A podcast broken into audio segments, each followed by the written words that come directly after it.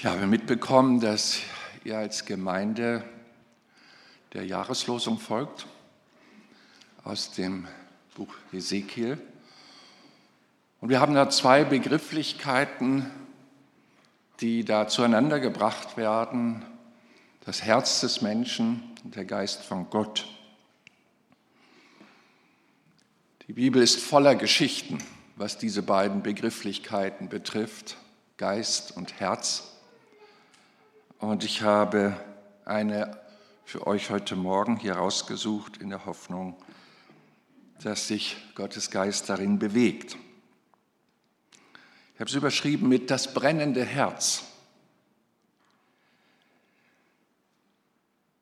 In Lukas 24, 32 heißt es, brannte nicht unser Herz, wie er auf dem Weg zu uns redete und wie er uns die Schrift öffnete.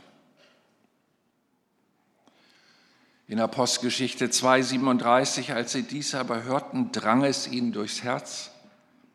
Und sie sprachen zu Petrus und den anderen Aposteln, was sollen wir tun?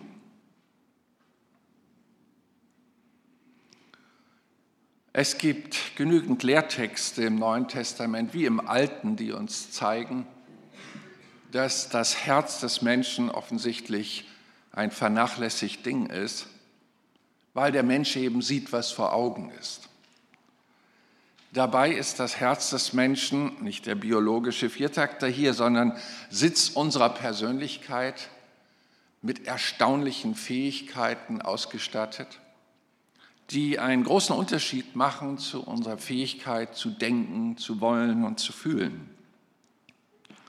So heißt es, wenn immer Gott anfängt mit dem Menschen Kontakt aufzunehmen, fängt er als Ziel das Herz des Menschen an zu erreichen. Ich zitiere aus Römer 10, wo dieses Phänomen etwas stärker erklärt wird von dem Apostel Paulus. Dort ab Vers 8, ja, das Wort Gottes ist dir nahe in deinem Mund und in deinem Herzen. Jesus hat dazu gesagt, wovon das Herz des Menschen voll ist, davon geht der Mund über. Das ist eine schöne Erkenntnis, wenn man Menschenkunde oder Menschen liebt und sich mit ihnen beschäftigt. Nach einer halben Stunde Höflichkeitskonversation entdeckt man dann, wovon das Herz des Gesprächspartners gefüllt ist. Das kann sehr unterschiedlich sein. Gott aber selbst möchte in unser Herz etwas schenken, was wir nicht leisten können und was die größte Verheißung hat in der Heiligen Schrift. Das ist der Glaube.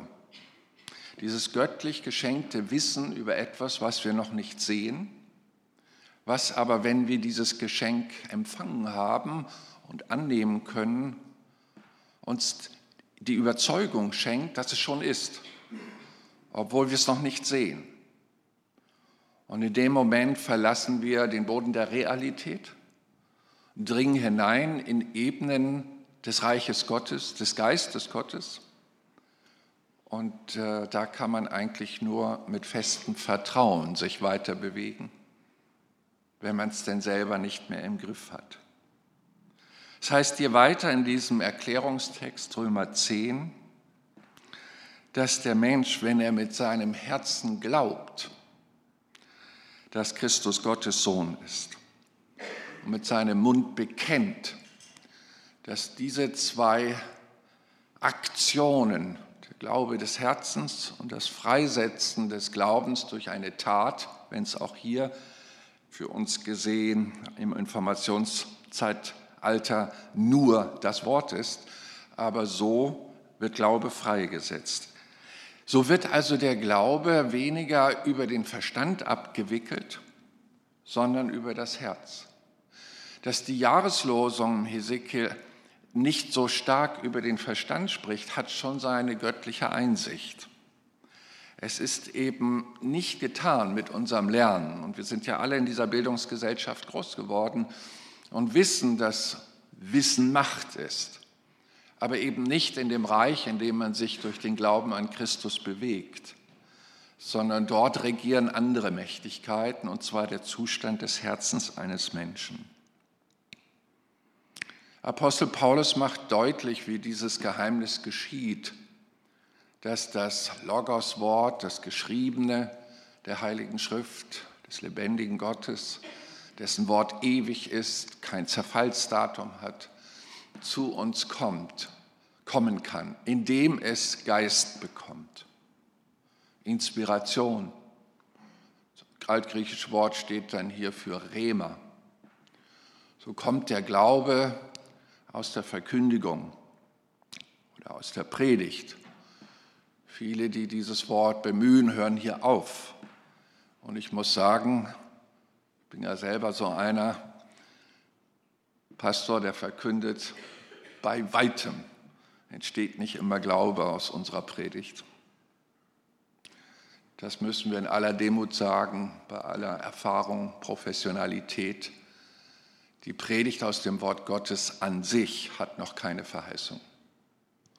Denn die Formulierung geht ja weiter, dass die Predigt aber inspiriert ist mit Wort Christi. Und hier steht ja das Wort Rema, also mit dem Inspirationsmoment. Wir würden biologisch sagen, wo Same und Eizelle zusammenkommen, da entsteht etwas. Können das also nicht in unseren Griff kriegen mit dem Glauben. Und der Glaube öffnet ja alles. Dem Glaubenden ist einiges möglich. Ich wünsche mir jetzt Protest alles möglich. Mit dem Herzen wird geglaubt zur Gerechtigkeit. Aber ich muss meine Zunft auch in Schutz nehmen, selbst wenn wir die Gnade finden, eine Predigt geschenkt zu bekommen, Offenbarung zu bekommen beim Studium über Wort, beim Gebet, dass selbst eine Rema-Predigt nicht einem Automatismus jetzt folgt, sondern es kommt jetzt noch auf den Zustand des Herzens der Zuhörer an. Denn wenn das Herz verhärtet ist, wenn es blockiert ist mit Negativerfahrung, wenn es Bitterkeit in sich trägt, eine Ansammlung von Enttäuschung. Jesus beschreibt dieses Phänomen des menschlichen Herzens in Matthäus 13 und anderen Gleichnissen mit dem vierfachen Ackerfeld und zeigt, dass selbst edelstes Saatgut, das unser Herr selbst in dieser Geschichte auf den Boden wirft, die Chance, dass es greift, liegt bei 1 zu 4 beziehungsweise zu 3. Drei Zuhörerherzen werden trotz edelster Rema-Predigt leer ausgehen das macht uns Pastoren frustriert, denn wir wünschen uns immer eine hohe Effizienz, wenn denn Gnade da ist, dass die Zuhörer auch göttlich beschenkt werden. Aber da, wo der Ackerboden offen ist, wo das Herz offen ist, durchgepflügt, gereinigt von Dornen, von der Härte des Weges, von den emotionalen Reaktionen, die als Steine dargestellt werden, aber nicht wirklich tiefer Gott in sich wirken lassen, dann ist die Predigt für diese Hörer vergeblich. Nun will ich es nicht kompliziert machen. Es sind ja nur zwei Begriffe, Herz und Geist. Und es sind zwei Mächtigkeiten. Das sind wir, jeder einmalig, und der einmalige Gott. Und der hat sich entschieden, uns zuzuwenden mit einer erstaunlichen Langmut und Geduld, einer großartigen Barmherzigkeit, der nicht müde wird, immer wieder, wie sagen wir es so schön, an unser Herz zu klopfen. Wenn Menschen in ihrem Herzen distanziert sind als Gläubige, Paulus schreibt das hier an Christen in Ephesus, ich bin jetzt unter Christen in Hamburg, dann können da Leute sein, sie sind fremd geworden gegenüber dem Leben Gottes. Er spricht da die Traditionsleute an, die in ihrem Verstand, mit ihren Erfahrungen bestimmte Sachen abgespeichert haben und sich im Gestern ihrer Glaubenserlebnisse bewegen. Aber Gott lebt nicht nur in der Zukunft, sondern auch hier und jetzt. In dem Moment, wo dieser Glaube in unserem Herzen halt verstaubt, dahin vegetiert, ist die Jetzt-Erwartung an Christus, der alle Macht hat, Dinge zu ändern in unserem ganz persönlichen Leben, sehr reduziert vorhanden. Und er erklärt das auch den Christen dort in Ephesus und sagt, das liegt daran, dass eure Herzen abgestumpft sind und verhärtet wurden. Hey, unser Herz können wir nicht sehen. Wie können wir nun den Zustand, man müsste ja quasi ins MRT, um das mal äh, einsehen zu können, wo denn die Verkrustungen und Verhärtungen sind. Ich möchte diese Predigt volkstümlich einpacken und eine Biografie bemühen, die mir in meinem eigenen Leben sehr viel mitgegeben hat. Und zwar von einem Mann, der an die Seite Jesu gerufen worden ist mit einer Rema-Predigt. Einer der zwölf Jünger namens Thomas. Seine Geschichten sind nachzulesen im Neuen Testament, diversen Aspekten. Ich versuche euch mal seine Persönlichkeit etwas näher zu bringen. Da ist äh, über den Thomas gesagt, dass er ein Mann war, der, sagen wir mal, emotional nicht so stabil war. Als Jesus mal mit seinen Jüngern unterwegs war und ihn eine Eilmeldung erreichte, dass der liebe Freund Lazarus sterbend krank im Bett liegt und er möge doch kommen, um ihn zu heilen, regt er sich nicht, zwei Tage, zwei Nächte. Und dann empfängt er die Information durch Gottes Geist, dass Lazarus gestorben ist. Er sagt den Jüngern, Lazarus schläft jetzt. Und sie dachten, Schlaf ist immer gut, das kommt vor der Heilung.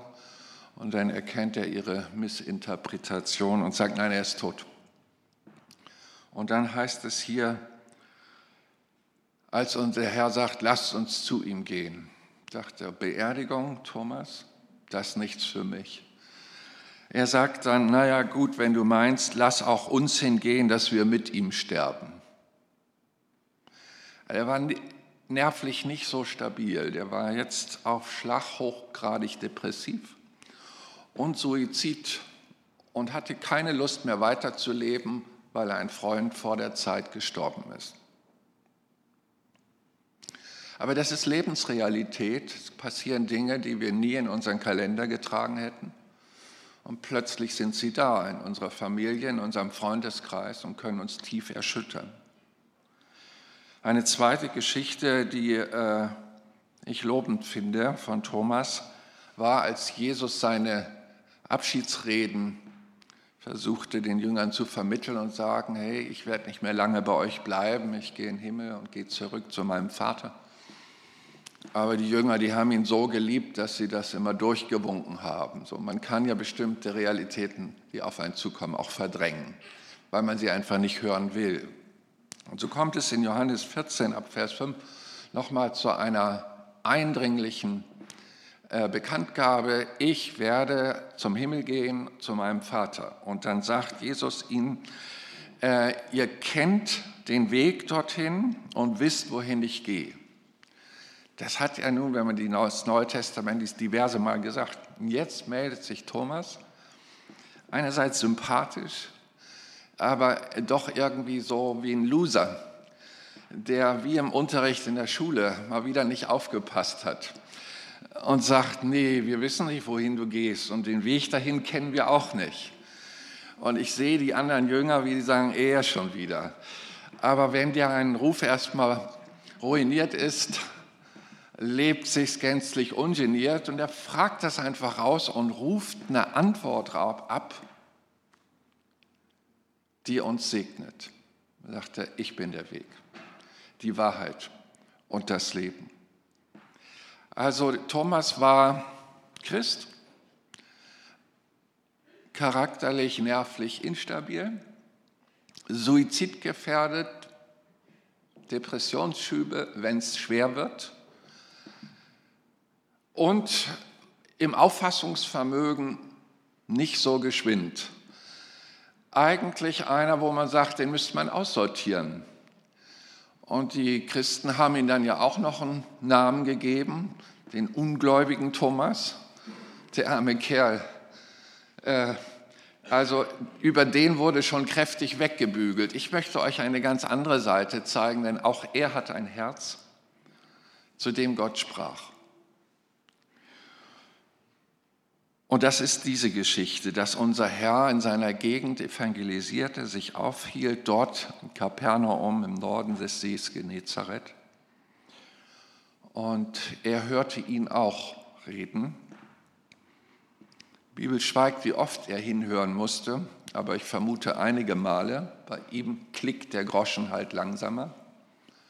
Aber eines Tages kam es zu dieser Rema-Begegnung, da sagt Jesus zu Thomas, Glaubst du? Dann folge mir nach. Wir nennen das Ganze Bekehrung, Umkehr von unseren vorherigen Lebenszielen. Jetzt wird Jesus der Herr unseres Lebens. Und Thomas lässt kurz abspuren, was das bedeutet. Kündigen bei der Firma, Wohnungsaufkündigung. Das war nicht nur Handheben und alles geht so weiter, sondern das bedeutete richtig Lebensumstellung, weil Nachfolge bedeutet, Jesus Wanderprediger jetzt alles verlassen, um seines Namens willen. Raus aus dem Skatclub, raus aus dem Tennisverein, Telefon abmelden, Strom abmelden, Auto stilllegen, verkaufen, dies und jenes, Wohnungsauflösung, wer das mal hinter sich hat, weiß, was das für ein Stress ist. Und er sagt ja. Das war also eine Radikalbekehrung. Propheten unseres Herrn haben schon gejammert, sie bekehren sich im Auftrag des Herrn, haben sie gejammert. Sie bekehren sich aber nicht recht, nicht richtig. Ich entdecke bei Thomas eine richtige Bekehrung. Und die lassen wir mal auf uns wirken. Der geht jetzt also mit Jesus mit. Möglicherweise gleich am Anfang schöne Hochzeit zu Kanaan und Weinmangel dann kommt der Auftritt des Herrn, für den er sich entschieden hat, lässt er Wasser reinfüllen, macht ein Segensgebet und da sind hunderte äh, Liter vorzüglicher Wein das Ergebnis. Die Gäste sind begeistert. Qualitätsprüfung eindeutig im Plusbereich. Und ich sehe den Thomas, wie er heimlich da sitzt und sagt, ja, für den habe ich mich entschieden alles läuft. Und da gibt es viele Geschichten, was Thomas in seinem Glauben erlebt. Radikalbekehrung und dann Stärkung des Glaubens. Nicht nur mit solchen Geschichten, sondern da kamen auch andere. Er lebte, wie sich sein Herr dem Schwachen zuwandt. Er lebte, wie sein Herr sich den Kranken zuwandte. Und vor seinen Augen bezeugt berichten die Kranken, dass sie gesund geworden sind. Und zwar nachvollziehbar, wenn die blinden Augen aufgehen, wenn der Taube plötzlich hört, wenn der Lahme plötzlich geht. Das alles sieht Thomas, begleitet das. Und man möchte mehr sagen, Mensch, dein Glaube, der wird jetzt gigantisch. War auch so. Er ging mit, natürlich, es kommen immer neue Herausforderungen. Sturm auf dem See Genezareth, kämpfen ums Überleben, kriegen Angst, der Herr schläft, dann steht er auf, nachdem er geweckt ist und ganz kurz Segen zu den Wellen, die beruhigen sich, Segen zum Sturm, der beruhigt sich. Und Thomas macht wieder so heimlich, ja, für den habe ich mich entschieden. Dann sein Kollege der zuerst sah, dass da einer auf dem Wasser geht, dann auch auf dem Wasser gehen wollte. Er wäre jetzt noch nicht so weit, aber er hat gesehen, es kann auch teilfunktionieren und das öffnet ja immer neue Glaubensperspektiven. Man kann ja einen kleinen Glauben haben, der sehr bescheiden und harmlos und ohne Erwartung ist und sich alles auf den Himmel vertröstet. Aber man kann auch wachsen in den Glaubenserwartungen, was Jesus heute noch tun kann, weil er derselbe ist gestern, heute und in Ewigkeit. Und sicherlich sein größter Auftritt in der Karriere seines beginnenden aktiven Glaubens war nach diesen ganzen Diensten des Einkaufens, Räume organisieren, Ordner sein, wenn die Leute da versuchten, bei Jesus irgendwo anzukommen. Das ist ganz nett, vielen Dank. Und er hat dann einen Auftrag gekriegt. Es war ein riesen Bibelseminar angesagt und dort am Berg des Nordens vom See Genezareth und hat dort äh, erlebt, wie die Leute zu Tausenden kamen und zuhörten. Und äh, dann irgendwann war es zu lang geworden. Das kann vorkommen, dass Predigten langweilig sind. Aber ich glaube nicht, dass Jesus langweilig predigte. Er predigte einfach zu lang, weil der Mensch braucht ja Nahrung. Und es waren schon zwei Nahrungszeiten ausgefallen. Die Leute blieben immer noch. Und die Kinder quengelten. Und dann kommen die Jünger und sagten, Herr, wie wäre es denn, wenn du mal Schluss machst? das Volk nach Hause gehen kann, um zu essen. Dann kommt ja Jesus und sagt, nee, gebt ihr ihn zu essen und so. Und das Ganze finalisiert dann, dass er sagt, bringt mal ran, was da ist. Und dann hat er da zwei Brote, wir würden sagen, was weiß ich, zwei Pizzafladen und zerreißt die in zwölf Teile, jeder kriegt so ein kleines Stück, spricht seinen Segen, vorher waren die A100-Gruppen gelagert worden und jetzt sagt er eben auch zu Thomas, geh mal hin und gib den zu essen. Also spätestens hier haben wir einen Konflikt, falls wir mal selber in so eine Situation kommen, zwischen dem, was mein Verstand errechnet, meine Erfahrung mir sagt, mein gesunder Menschenverstand einfach sagt, also Herr, muss ich mich jetzt hier zum Gespött der Leute machen? Können wir das nicht mit einem Segen, Schlusssegen und Amen regeln? Aber jetzt mit diesem kleinen Stück Brot zu der ersten Hundertergruppe, die lachen mich doch aus. Aber der Thomas war gläubig genug und wachte nicht mehr über seinen anständigen Ruf, sondern ließ sich zum Gespött der Leute machen, wenn es nicht funktioniert. Wie oft habe ich das von Kollegen gehört? Ja, Ingolf, was ist, wenn es nicht funktioniert? Ich sage, du wirst diese Frage nie beantwortet bekommen, wenn du es nicht tust. Wenn du es nicht tust, folge einfach dem Rema, das dein Herz erobert hat. Und der Herr sprach dieses Rema in das Herz ihrer Jünger, selbst Judas Ischariot hat mitgemacht.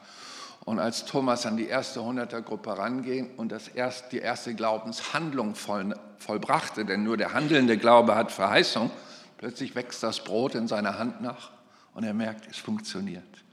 Und dann fängt er natürlich großzügig an, auszuteilen. Und das sind alles Erlebnisse, die was aus dem Menschen machen.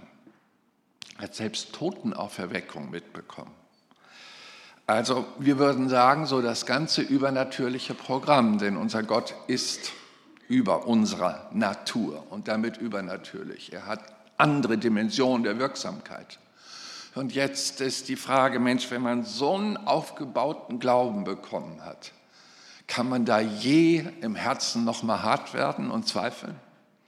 Kann das Herz sich je verändern, wenn man so eine Grundlage für seinen christlichen Glauben hat?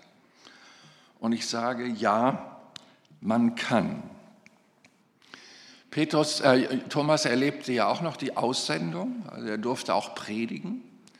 Jetzt nicht nur Brotvermehrung verteilen, sondern eben auch selber predigen.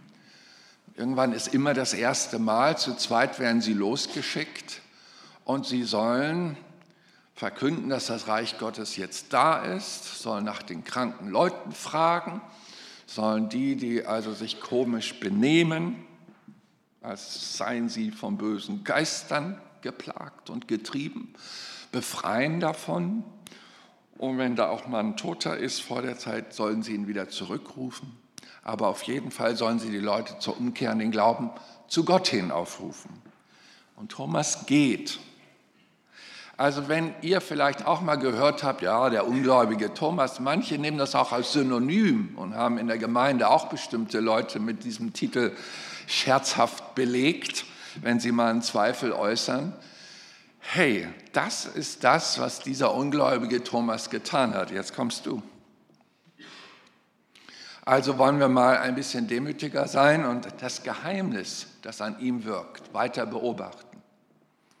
Denn er hat nicht nur diese schönen Sonnen- und Lichtmomente in seinem Glauben, sondern er hat diesen Segen auch eine andere Realität entgegengesetzt bekommen. Das Ganze ging los, als er bemerkte, dass Jesus nicht so anerkannt ist von denen, die politische und kirchliche Macht hatten, und setzte sich dann im Finale fort bei dieser Gebetsversammlung im Garten Gethsemane, als plötzlich die Schergen, die Soldaten der römischen äh, Besatzungsmacht kamen und Jesus vor seinen Augen gefangen nahmen. Bisher war es so, dass Jesus irgendwie immer noch eine Idee hatte, abzuhauen, abzutauchen. Oder damals, als man ihn den Berg runterschubsen wollte in Nazareth, da hat er so eine Aura gekriegt und ist durch den Mob durchgegangen und keiner wagte mehr, seine Absicht an ihm zu vollführen. Und jetzt sieht Thomas, dass nichts von dieser Schutzaura da ist und kriegt seine erste dezente Krise. Man führt seinen Herrn ab. Wenn ich diesen Abschnitt von Thomas bedenke, erinnere ich mich an ein Schulerlebnis. Es waren die Sommerferien vorbei und wir hatten einen neuen Lehrer und der sollte nun im Physikbereich uns hineinführen in neue Themen und es war die Molekularwelt, mit der er begann. Und er startete den Unterricht, kannten ihn ja nicht, und sagte, wer von euch glaubt, dass Gott Himmel und Erde geschaffen hat? Oh, ich dachte, er ist Christ. In meiner Kindlichkeit habe ich gleich Solidarität und gesagt, ich. Und plötzlich merke ich, dass ich der Einzige war, der sich da traute, die Hand zu heben. Und er sagt von vorne, na das werden wir dir schon austreiben. Und die ganze Klasse lacht. Das ist ein Moment, wo du im Erdboden versinken möchtest. Das ist ein Moment, wo du denkst, jetzt führen sie meinen Herrn ab. Ich erinnere mich an junge Leute, die zur Bundeswehr gingen, im Sechserzimmer und ihre Bibel mitnahmen, so wie es gewohnt waren aus dem Jugendkreis, abends ihre Bibel noch lasen, bevor sie das Licht ausmachten. Und dann zu mir kamen und sagten, Pastor, ich schaff's nicht mehr. Ich sagte, erzähl. Ja, ich lese da und dann sagt der da vom anderen Stockbett, hey, was liest du denn da? Haben wir einen Studierten? Und ich sage so ganz locker die Bibel. Ach, schreit er, wir haben Fromm auf der Bude, wir haben Fromm auf der Bude. Dann haben die mich wegen meiner Andacht terrorisiert. Und ich wollte doch auch dazu gehören, dass ich es irgendwann gelassen habe. Das sind solche Gefangennahmen, wo das, was uns eigentlich heilig und zu uns gehört, weggenommen wird durch den Druck dieser Gesellschaft. Und der Druck der Gesellschaft auf Jesus schien siegreich. Man führte ihn vor, man machte sich lustig in den Prozessen, die man um ihn herum führte. Zu guter Letzt wird er abgeführt. Und Thomas kriegt das mit. Das kann man bei sorgfältiger Bibellese belegen. Und zu guter Letzt hängt er am Kreuz. Und der, der so schön gelehrt hat, wer von meinem Wasser trinkt, den wird es nimmer mehr dürsten, sagt am Kreuz, mich dürstet. Der, der gelehrt hat, der Vater lässt mich nie allein, sagt am Kreuz, Vater, warum hast du mich verlassen? Und so kommt eins nach dem anderen, was den vorherigen bewahrten und ja fast treibhausmäßig gezüchteten Glauben in seinem Herzen mit einer anderen Realität konfrontiert, die einfach nicht zueinander passt. Und das macht was mit seinem Herzen.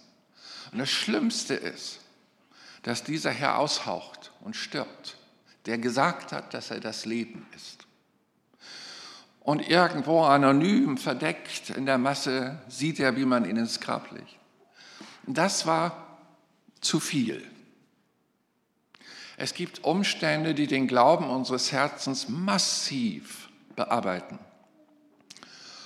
Und diese Umstände möchten unser Herz zum Abstumpfen bringen, dass wir zwar noch glauben, aber nicht mehr so doll. Wie oft habe ich diesen Satz gehört?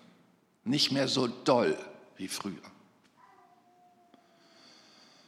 Ich sage den Leuten, hey, euer Herz, haltet es offen, auch wenn es mal verletzt wird, haltet es weich. Der Herr mag es heilen. Und bitte, seht zu, euer Herz kann nicht nur glauben, es kann auch lieben. Bleibt dran an der ersten Liebe zu Jesus. Bedenke, dein Herz kann auch bitter werden, es kann auch hassen. Es ist eine besondere Instanz, die dich als Persönlichkeit formt und auszeichnet.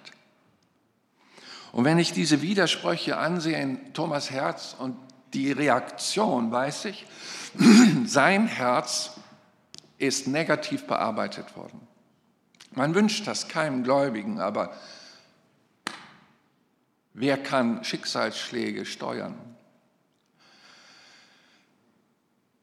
So beschließt er etwas, was nicht gut ist. Er sagt, ich kann jetzt nicht mehr, wo der Herr gestorben ist, mit den Jüngern da Gottesdienst feiern gehen. Ich kann jetzt keine Lieder singen. Ich kann jetzt nicht mehr anbeten. Und ich kann auch nicht mehr beten. Ich gehöre da nicht mehr zu. Was ich hier durchleide, denkt daran, er ist ein sensibler Charakter, der sich schon zu Lazarus Zeiten ins Grab legen wollte. Der war durch. Und solche Christen gibt es, die einfach nicht mehr können. Und macht denn einen Fehler. Er isoliert sich von den Christen, sucht sich irgendwo eine Bleibe und schmollt dort und bemitleidet sich selbst. Diese Jahre mit Jesus, die waren so schön und jetzt ist alles gegen die Wand gefahren. Bin ich jemandem auf den Leim gegangen, ein Hochstapler? Was ist hier gelaufen? Seine Isolation kann ich einerseits verstehen, denn das, was wir so als Gemeinde ausmachen, hey, es gibt ja weitaus bessere Veranstaltungen. Ja gut, wenn der HSV wieder besser ist, ist mehr Stimmung im Stadion. Aber wenn da so 50.000 Leute sind und für ihre Mannschaft schreien, hey, da kommen wir irgendwie nicht mit. Oder wenn ich all die Moderatoren denke, Günther Jauch und wie sie alle heißen, die da so souverän in ihren hübschen Anzügen und die Millionen hinter, im Hintergrund mit Bühnenschau und allem und dann vernetzt Eurovision und andere Länder gucken zu, da können wir nicht mithalten ich dann die Musiker sehe und die Sänger und was die drauf haben und ihre Millionen Gagen und, und hey, wer sind wir? wir? Gewiss, wir sind bescheidene Leute, einfache Leute, wenig edle sind unter uns und weise, weil es diesem Christus gefallen hat, Gemeinde zu bauen aus einfachen Menschen, damit auch keiner die Ehre kriegt, dass sein Reich existiert kein Mensch die Ehre kriegt. Und jetzt kommt's. Es gibt doch einen Unterschied. Wenn ich an unsere Jugendtreffs denke, an, in die ich gegangen bin, hey, das war oft peinlich. Wenn ich an die langweiligen Gottesdienste denke, die ich als Teenager durchgemacht habe, zwei am Sonntag, vormittags und nachmittags. Nachmittags, während meine Freunde Fußball spielten, musste ich in Gottesdienst. Und das waren alles so ehrenamtliche Prediger. Es war nicht attraktiv. Und ich dachte mir damals, das ist also die Gemeinde von dem, der alle Macht hat im Himmel und auf Erden. Aber ich entdeckte in dieser Gruppe ein Geheimnis, dass da, wo die Gesellschaft ihre großen Feste feiert, ihre großen Konzerte abhalten, ihre großen Sportevents der Welt präsentieren, in diesem ganzen Glitterglatter dieser Gesellschaft hat der Herr nicht gesagt, dass er bei ihnen ist, aber da, wo zwei oder drei sich in seinem Namen versammeln, da ist er da. Und das macht den Unterschied. Und den hat Thomas ausgeblendet. Wie bin ich froh, dass dieser äh, Thomas noch Freunde hatte, die zusammenkamen, täglich. Und dort mehr oder weniger im Untergrund in dieser feindlichen Atmosphäre gegen die Christen ihren Glauben aufrechterhielten. Und sich in der Nähe des Grabes aufhielten, um zu gucken, ob das Grab vielleicht doch noch mal aufgeht. So geht die Geschichte weiter und weiter und wir sehen, dass eines Tages unser Herr aufersteht von den Toten. Und es heißt dort, dass er den Jüngern erschien. Und die waren außer Rand und Band. Und denken sofort an den, der nicht in ihrer Versammlung war, Thomas. Und dann gehen zwei und besuchen den. Hey, wie normal ist das? Ist doch logisch. Wenn einer im Glauben kriselt, sein Herz verstumpft, äh, stumpf geworden ist, kein Draht mehr zu Gott und man erlebt Gott in seinem Gottesdienst stark, das motiviert doch, dass man denkt, wenn der Thomas jetzt hier wäre, dann würde er das auch erleben und würde aus seiner Krise rauskommen. Und nun überlassen Sie das nicht dem Zufall oder beten, dass Engel ihn besuchen und herschleppen, sondern machen das selbst. Das sind noch Christen mit Beziehungskraft. Klopfen an und sagen, Thomas, du musst kommen. Der Herr lebt, er ist auferstanden. Komm. Und der schmollt hinter seiner Tür, rührt sich nicht. Ich deute zwischen die Zeilen, und sagt, ach, die Frommen wieder, die Superfrommen wieder. Das zeigt so ein bisschen, wie abgehängt der Typ war von dem einstigen Glauben, der in ihm pulsierte. Was steckt dahinter? Weißt du, wenn du in der Krise bist, auf Distanz bist, dann denkst du sofort an Verschwörungstheorien.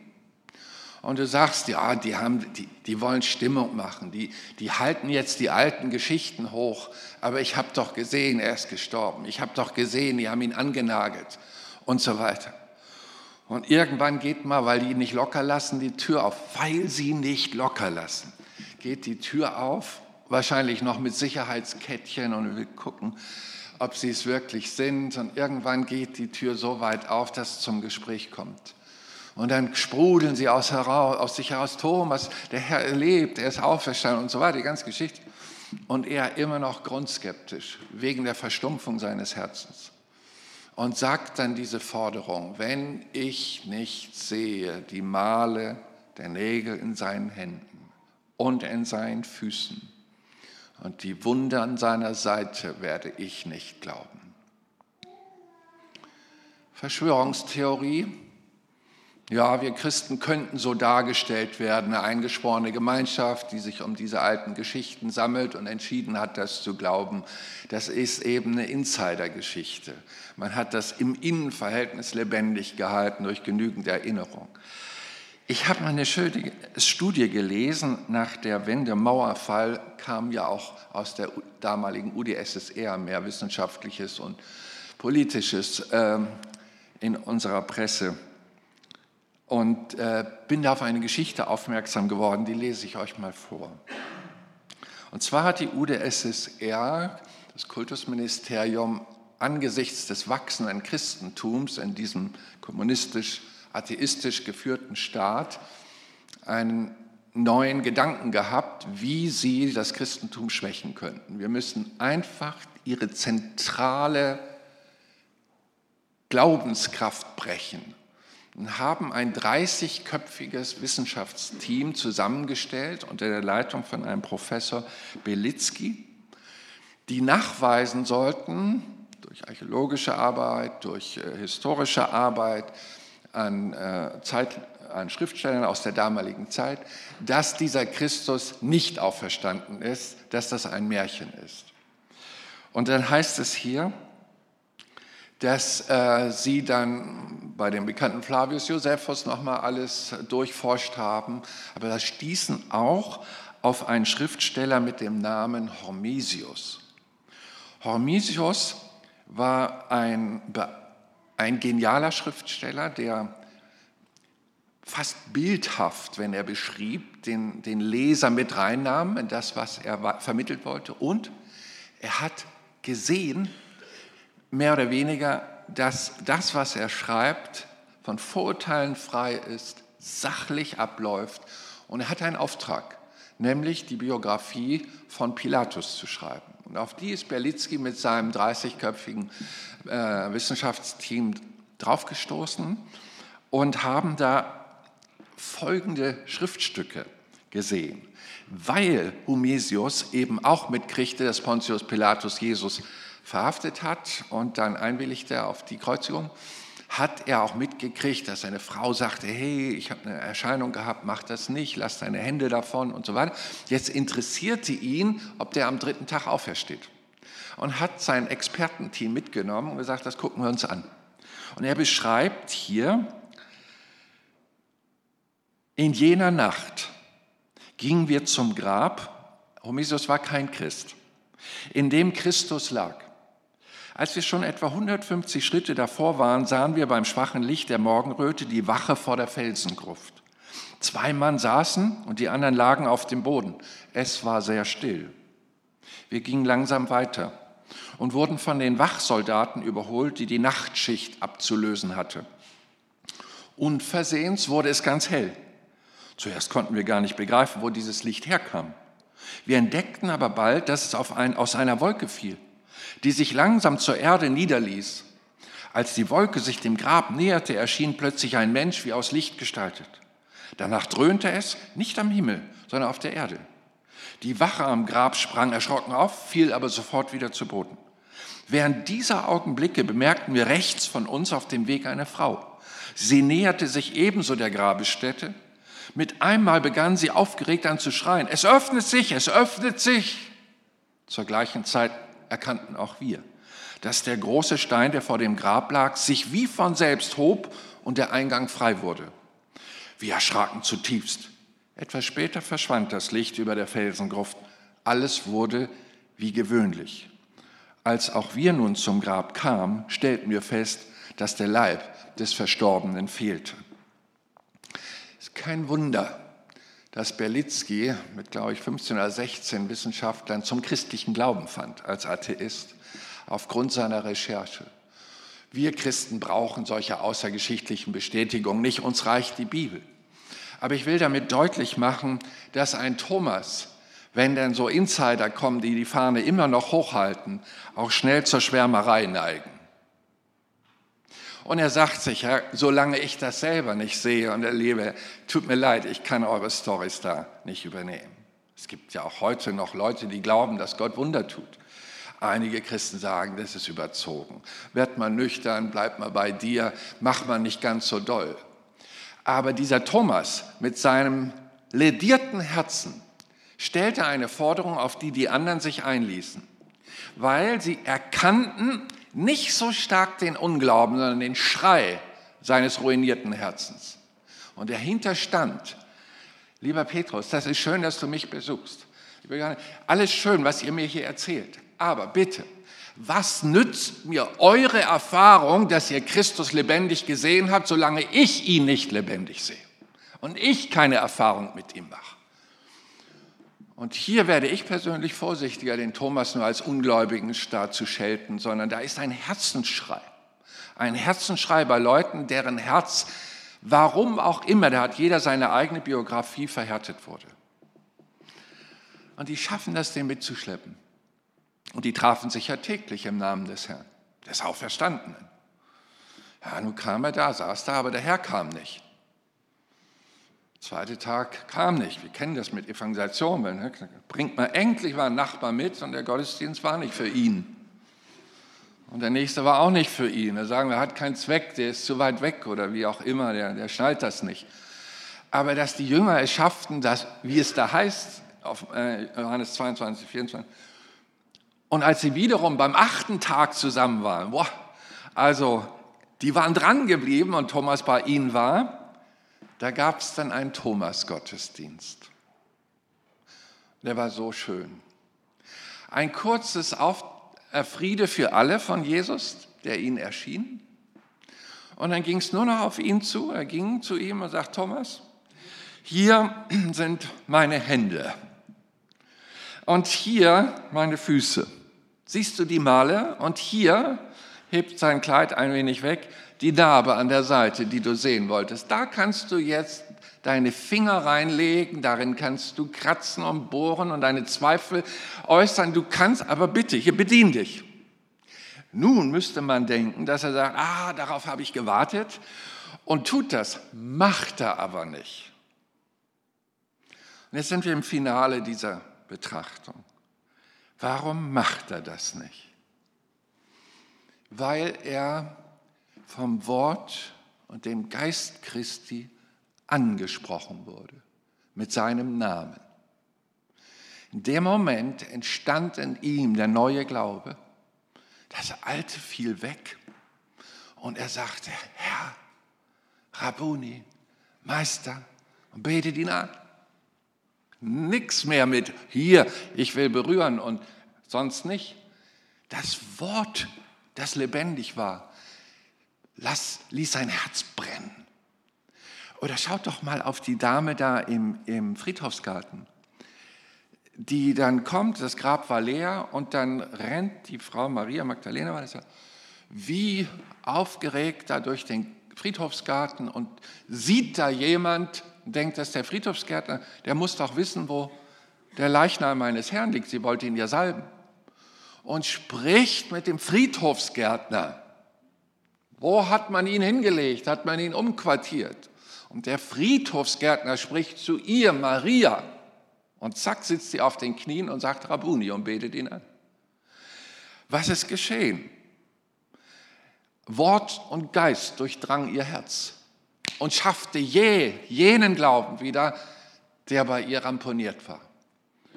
Oder wenn ich jetzt, da komme ich zum Eingangstext zurück, an die Emmaus-Jünger denke, die auch frustriert nach Hause gehen, gehörten zum weiteren Kreis, nicht zu den zwölf.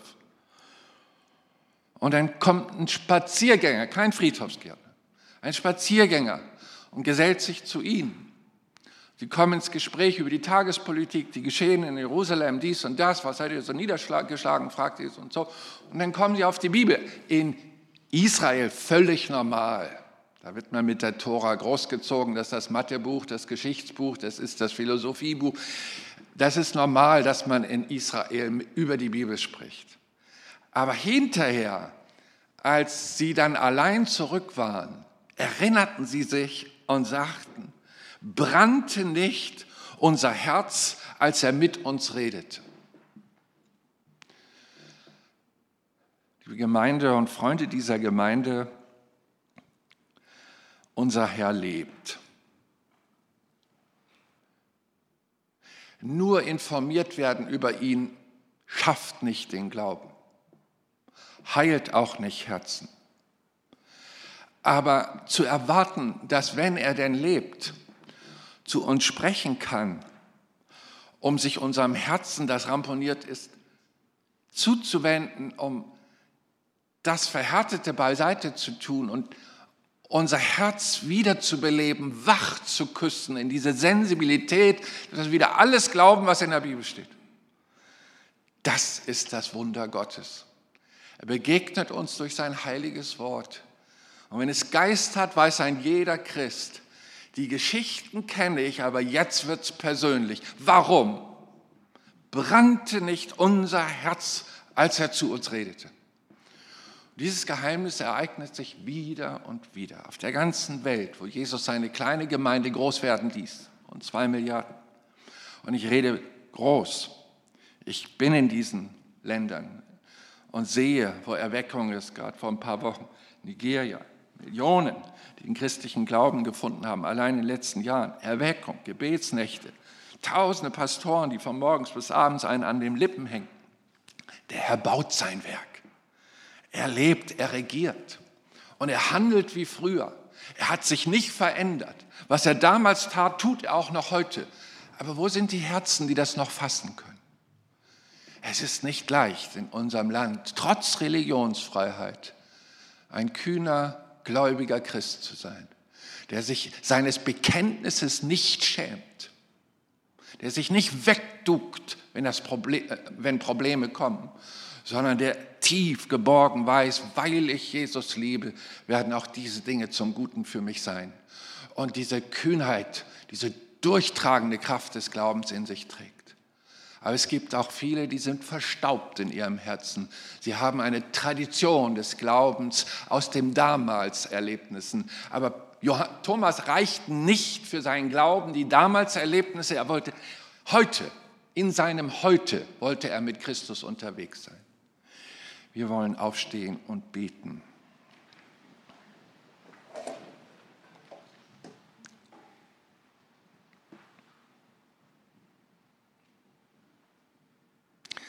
Allmächtiger Herr, ich danke dir für jeden Menschen, der sich Zeit genommen hat, an diesem Morgen hierher zu kommen. Ich danke dir für deine ungeteilte Liebe, die du auch in Thomas erwiesen hast. Du kennst jeden, wo er durchgegangen ist, was er zurzeit durchleidet, was seine früheren Glaubenserfahrungen widersprochen hat. Du weißt, was ihn verletzt hat in seinem Herzen, welche Enttäuschungen sich gesammelt haben. Aber du bist hier, um deine Liebe, dein Wort und dein Geist zu erneuern, den Glauben zu stärken. Und so stelle ich eine kurze Frage. Ist, während wir im Gebet sind vor unserem Herrn, jemand hier, der sagt, ja, auch mir brannte das Herz in diesem Gottesdienst? Und ich spüre, dass der Herr mir etwas schenken will, eine Erneuerung in meinem Herzen, in meinem Glauben, durch die Gegenwart und Kraft seines Geistes. Dann, so machen wir es oft, heb deine Hand zu Jesus und sag, ich empfange von dir, ich brauche diese Hilfe. Scheue dich nicht, sondern sag einfach, wie es ist reagier, brannte nicht unser Herz, als er zu uns sprach. Danke, danke, danke, ich sehe. Der Herr sieht dein Signal, das ist dein Glaubenssignal, dein Handheben, das ist dein erster Schritt. Und nun sagt Jesus, bitte begegne mir neu an diesem Morgen. Vergib mir meinen Unglauben, meinen Zweifel. Er hört dein Herzensgebet und sagt, schaff dieses Neue in meinem Herzen dass ich in Liebe und festen Glauben mit dir verbunden bin. Und wenn jemand hier seine Hand gehoben hat, noch kein Christ ist, sag Jesus, mit dir will ich durch dieses Leben gehen. Sei mir Sünder gnädig und er wird es tun. Amen.